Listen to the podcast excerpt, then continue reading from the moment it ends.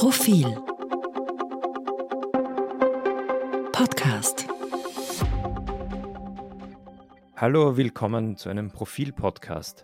Mein Name ist Robert Reichler, ich bin stellvertretender Chefredakteur des Profil und auch Leiter des Auslandsressorts. Und mir zugeschaltet ist meine Kollegin, Profilreporterin Franziska Tschinderle. Hallo Franziska. Hallo Robert. Du bist gerade in Pristina, in der Hauptstadt des Kosovo, und kommst von einer Reportage zurück. Ähm, erzähl doch mal, warum du zu dieser Reportage aufgebrochen bist. Also der Grund dafür äh, liegt am 24. September. Damals, äh, das ist jetzt vor knapp zwei Wochen, ist im Norden des Kosovo, der ja äh, mehrheitlich von Serben und Serbinnen bewohnt ist, eine, ja, wie soll man sagen, Kampftruppe, paramilitärische Einheit aufgetaucht, die ganz offensichtlich einen Plan verfolgt hat, aber dann von der kosovarischen Polizei gestoppt wurde, sich dann in einen Kloster verschanzt hat und äh, sich einen, ja, ein Gefecht mit der kosovarischen Polizei geliefert hat. Dabei wurden dann drei äh, der Angreifer, also Pristina spricht von Terroristen, getötet. Und äh, davor kam eben ein kosovo-albanischer Polizist äh, zu Tode. Und dieser Angriff wird so eingeschätzt als einer der schwerwiegendsten äh, seit äh, zehn Jahren und zeigt, wie fragil ähm, der Frieden zwischen diesen beiden ja, Nachbarn sind, von denen ja eigentlich Serbien Kosovo nicht als Nachbar, sondern als Teil des eigenen Staates äh, sieht. Mhm. Da sind wir schon mitten in der, in der politischen Großwetterlage. Aber also Ursache war dieser Vorfall. Sowas hat es tatsächlich lange nicht gegeben und deswegen sind auch alle Akteure einigermaßen nervös. Und du hast sofort gesagt, das ist eine große Geschichte, das hat potenziell Sprengstoff, das ist gefährlich für, für in, in dieser Lage und du möchtest dorthin fahren. Wo bist du dann genau hingefahren? Also ich bin in die vier serbisch dominierten Gemeinden im Norden des Kosovo gefahren. Dort leben geschätzt 30.000 bis 50.000 Serben, Serbinnen. Die sind eine Minderheit im, im, im Kosovo, der ja mehrheitlich albanisch ist. Und diese vier Gemeinden, man spricht auch manchmal einfach nur von dem Norden, die gelten eigentlich seit Ende des Krieges 1999 als eine Einflusszone Belgrads. Also da bezahlt man mit Diener, man spricht hauptsächlich Serbisch, man sieht die serbische Flagge überall und auch die wichtigste Partei im Norden, die Srpska Lista, gilt als, ja, man sagt so ein bisschen ein Briefkasten Belgrads, also bekommt eigentlich Anweisungen aus Serbien. Und dort bin ich hingefahren, weil dort ähm, sich dieser Vorfall ereignet hat und ähm, diese, diese Gemeinden oder der Norden eigentlich auch ein bisschen so als der Krisenherd des Kosovo und äh, des Balkans gilt. Denn immer wenn es zu Konflikten, immer wenn es zu Eskalationen kommt, dann passiert es eigentlich dort. Mhm. Ähm, Erzähl uns doch mal, wie, wie, fährt man da hin? Kann man da einfach äh, in ein Taxi steigen und dorthin fahren? Oder muss man sich da irgendwie vorbereiten? Was braucht man dazu? Es kam jetzt äh, vielleicht ein bisschen so angeteasert, als wäre als wär das so wahnsinnig gefährlich dort. Ist es natürlich nicht. Ähm, kommt natürlich darauf an, wo man hinfährt. Äh, wenn man natürlich genau am 24. September äh, in diesem Dorf gewesen wäre mit dem Kloster, dann wäre es natürlich sehr gefährlich gewesen. Aber an und für sich ist das ähm, ja, sind es Gemeinden, die sehr ja, bäuerlich geprägt sind, sehr ländlich geprägt sind. Es gibt auch sehr schöne Landschaften dort. Ähm, manche gehen da auch zum Wandern hin. Äh, und äh, die größte Stadt im Norden ist äh, Mitrovica. Diese Stadt ist in einem albanischen Süden und in einem serbischen Norden geteilt. Und äh, zwischen diesen Teilen gibt es eine Brücke, die eigentlich seit Ende des Krieges wird die von der NATO äh, geschützt. Äh, man kann da drüber gehen, aber man kann da nicht mit dem Auto drüber fahren. Aber in den Norden kommt man eigentlich ganz normal über eine Straße und, ähm, und, und man kann auch dort in Hotels äh, im Norden übernachten. Äh, wir haben diesmal, also meine Kollegin und ich, uns entschieden, dass wir im, im äh, Süden bleiben. Aber wir sind jeden Tag äh, dorthin gefahren. Wir hatten einen sogenannten Fixer an der Hand, der uns eben Menschen vorgestellt hat, Gespräche übersetzt hat. Und dann haben wir eigentlich den ganzen Tag nichts anderes gemacht, als mit äh, Kosovo-Serben zu sprechen und sie zu fragen, wie sie diesen Anschlag, dieses Ereignis am 24. September wahrgenommen haben. Mhm. Und was sagen die? Also die sehen äh, das Ereignis, den 24. September, komplett konträr wie Pristina und eigentlich komplett auch konträr wie die EU. Die EU spricht ja von einem Terroranschlag. Ähm, und die Menschen, mit denen ich gesprochen habe, sprechen von keinem Terroranschlag. Sie sagen, äh, dass sie die Angreifer zum Teil persönlich kannten, dass das Menschen waren, mit denen sie zur Schule gegangen sind, die ihre Nachbarn sind. Ähm, alle kannten die teilweise persönlich. Und sie sprechen von ganz normalen Menschen, die sozusagen die politische Lage satt hatten, also den Norden, Zitat, befreien wollten. Manche sprechen ganz offen darüber, dass es kein Geheimnis sei, dass man den Norden des Kosovo gerne an Serbien angliedern möchte. Das ist so ein bisschen das Horrorszenario gerade. Und sie sagen, dass die Menschen Märtyrer waren, Helden waren, schwächen das aber natürlich alles ab äh, am Ende und sagen, dass sie natürlich keinen Krieg möchten und Gewalt keine Lösung sei. Aber sie verurteilen diesen Angriff nicht. Das bedeutet aber, diese bewaffneten Serben waren tatsächlich Bürger des Nordkosovo. Das waren keine äh, eingeschleusten Serben aus dem Staat Serbien, sondern es waren Serben aus dem Nordkosovo. Kann man das daraus ableiten? Oder stimmt das vielleicht auch gar nicht? Also die Untersuchung ist ja sozusagen noch nicht beendet, aber mein Eindruck ist genau das, was du jetzt gesagt hast. Das haben ja auch die Menschen in den letzten Tagen gesagt. Das waren keine Russen, das waren keine eingeschleusten Kämpfer von irgendeiner Söldnertruppe, das waren unter Anführungszeichen unsere Leute. Und zwar beschreiben sie das so, dass das äh, Kosovo-Serben waren, die im Mai an, einem, an einer Art Revolte beteiligt waren, bei der 30 NATO-Soldaten äh, schwer verletzt wurden. Sie sind dann auf eine Art Liste der Regierung in Pristina gekommen, also sie wurden quasi, sie gerieten in den Fokus der Sicherheitskräfte und sind dann, so haben es mir die Menschen erzählt, äh, nach Serbien gegangen und dann erst wieder Monate später in Form dieser Kampftruppe zurückgekehrt. Einer hat sogar Zitat gesagt, sie hatten den Mut, in den Kosovo zurückzukehren. Aber das sind jetzt alles Geschichten von der Straße und natürlich ähm, muss man zuerst mal abwarten, was die offizielle Untersuchung ergibt. Mhm. Aber ganz offensichtlich haben die Serben im Nordkosovo ein Problem mit ihrer Situation. Die sind unzufrieden. Äh, wie du sagst, äh, wollen sie zum Teil ähm, vom, vom, vom Staat Kosovo sich loslösen und Serbien angeschlossen werden. Was ist denn so im Alltag oder was sind denn so die Probleme, die Sie haben? Also eines der größten Probleme, das die Kosovo-Serben haben, ist die sogenannte Spezialeinheit der Kosovo-Polizei. Das sind ähm, Einheiten, die der kosovarische Ministerpräsident Albin Kurti seit seinem Amtsantritt 2021 verstärkt in den Norden schickt.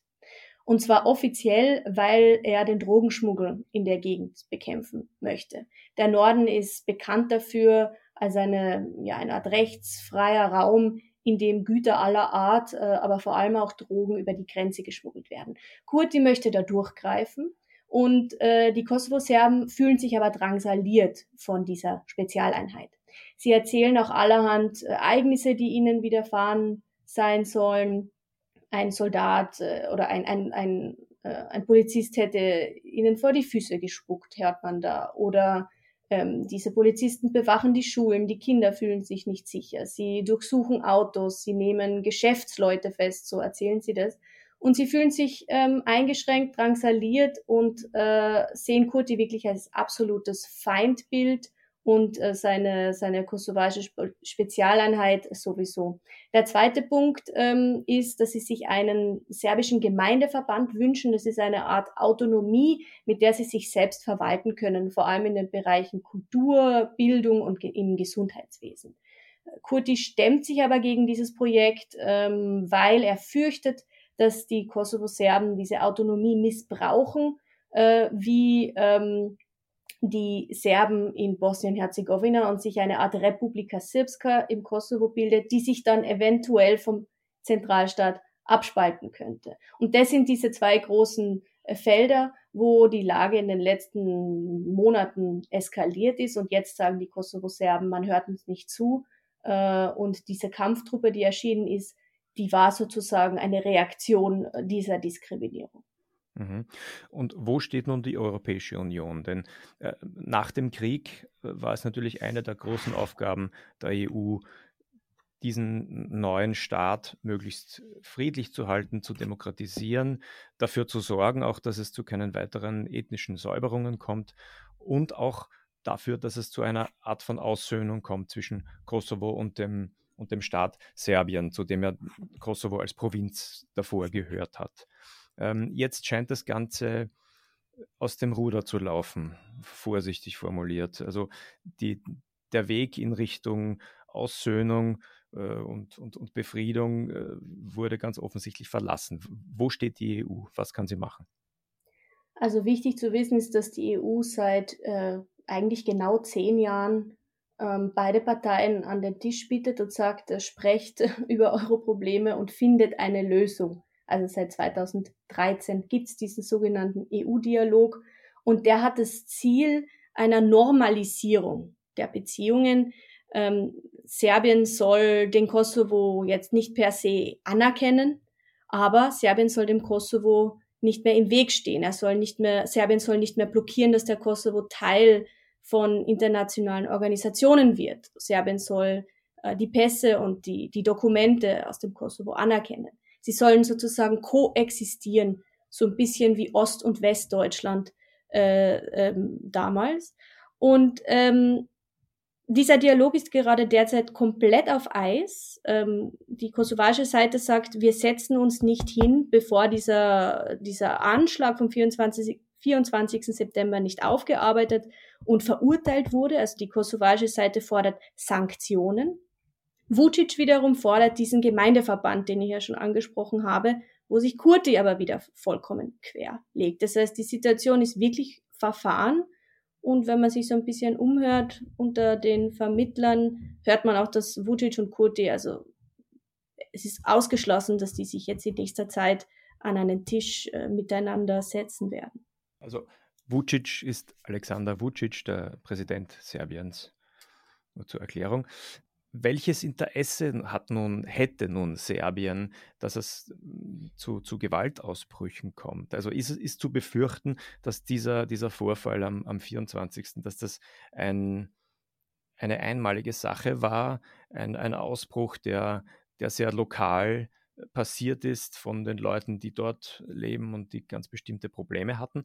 Oder könnte das tatsächlich der Beginn sein einer, einer einer Welle von Gewalt. Ja, man könnte sich nur wünschen, dass das ein einmaliges Ereignis ist, aber alle Beobachter, mit denen ich in den letzten zwei Wochen gesprochen habe und nicht zuletzt die Bevölkerung im Norden selbst sagen, dass sie das nicht glauben. Sie erwarten weitere Gewalt und sie erwarten, dass es zu weiteren Vorfällen kommt. Das ist allein schon einmal sehr beunruhigend. Die kosovarische Seite hat ähm, umfangreiches Material derzeit ausgewertet, Drohnenbilder, Dokumente, die sie bei den Angreifern sichergestellt haben und ein riesiges Waffenarsenal, das diese Angreifer in den Kosovo gebracht haben. Und die kosovarische Seite sagt, da stand ein großer Plan dahinter. Die wollten an 37 Orten im Norden so kleine Zellen aufbauen und das Ziel war wirklich eine Annexion des Nordens im Stil der Krim 2014 durch Russland. Also da wird eine ganz klare Parallele zu Putins Drehbuch äh, gezogen. Und die EU bzw. die westlichen Vermittler sagen dazu erstmal mal gar nichts. Also sie sagen, wir müssen jetzt abwarten, der Vorfall wird untersucht, die EU-Rechtsstaatsmission Eulex ist da eingebunden und äh, das sagt auch der österreichische Außenminister zu uns äh, diese Woche für unsere Geschichte. Das heißt, erstmal ist, äh, bleibt alles eine Spekulation. Ähm, wenn du mich fragst, dann äh, ist die Gefahr, dass sich dort im Norden weitere solche paramilitärischen Gruppen aufbauen, durchaus groß. Und ähm, das Gefühl, das mir diese Woche vor Ort auch gezeigt hat, ist, dass die Menschen ähm, nichts dagegen hätten, wenn der Norden annektiert wird oder wirklich eine so große Autonomie hätte, dass man mit dem Zentralstaat äh, de facto gar nichts mehr zu tun hat. Mhm. Der serbische Präsident Vucic dementiert aber, dass er so ein Interesse hätte, oder? Also der der versucht, das eher zu kalmieren. Richtig, also er hat äh, diese Woche zum Beispiel auf CNN ein Interview geführt, auch die, äh, die, die kosovarische Präsidentin war eingeladen, am Tag darauf natürlich nicht in die gleiche Show. Und da sagt Vucic, äh, nein, also Serbien will keinen Krieg. Warum sollten wir das riskieren? Wir haben äh, einen, wie er sagt, wirtschaftlichen Aufschwung. Warum sollten wir uns jetzt isolieren? Warum sollten wir gerade jetzt, wo wir so gute Beziehungen zum Westen haben, zu USA und zur EU, ähm, so ein Spielchen, Zitat, spielen? Also er dementiert das völlig. Gleichzeitig ist es wichtig zu unterscheiden, wie Vucic nach außen und wie Vucic nach innen äh, kommuniziert. Er hat nach dem CNN-Interview ähm, auch in serbischen Medien lange Interviews gegeben und die klingen vollkommen anders. Da merkt man, dass er diesen Vorfall durchaus äh, ja, glorifiziert und sagt, na, es hat ja so weit kommen müssen. Den Kosovo-Serben im, im Norden geht's wahnsinnig schlecht. Er spricht von ethnischen Säuberungen, die äh, von allen Seiten dementiert wurden, aber er sagt das trotzdem. Und er schaukelt diese Rhetorik seit Jahren hoch. Das heißt, auch wenn Vucic äh, mit dieser Truppe nichts zu tun hatte und das irgendeine Splitterzelle aus den Geheimdiensten ist, von denen er nichts wusste, muss man zumindest sagen, dass er den Weg für diese Truppe bereitet hat ähm, und zumindest rhetorisch es die Bevölkerung in diese Richtung auch getrieben hat. Mhm. Ja, vielen Dank, äh, Franziska, vielen Dank äh, nach Pristina. Ähm, das wichtigste Ergebnis deiner Reportage ist natürlich auch der Text, den du geschrieben hast, der in der kommenden Profilausgabe abgedruckt ist. Ich habe ihn selbstverständlich bereits gelesen. Äh, er ist wirklich ausgezeichnet. Ich kann den allen nur empfehlen. Und du wirst, äh, glaube ich, demnächst wieder zurückkehren äh, nach Tirana, wo du stationiert bist. Aber natürlich jederzeit, wenn im Kosovo sich wichtige Dinge ereignen, wirst du wieder hinfahren, nehme ich an. Stimmt's?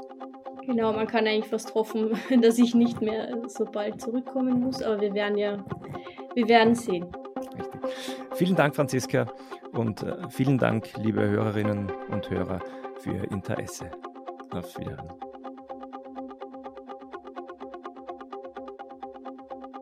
Mehr zum Thema auf Profil.at.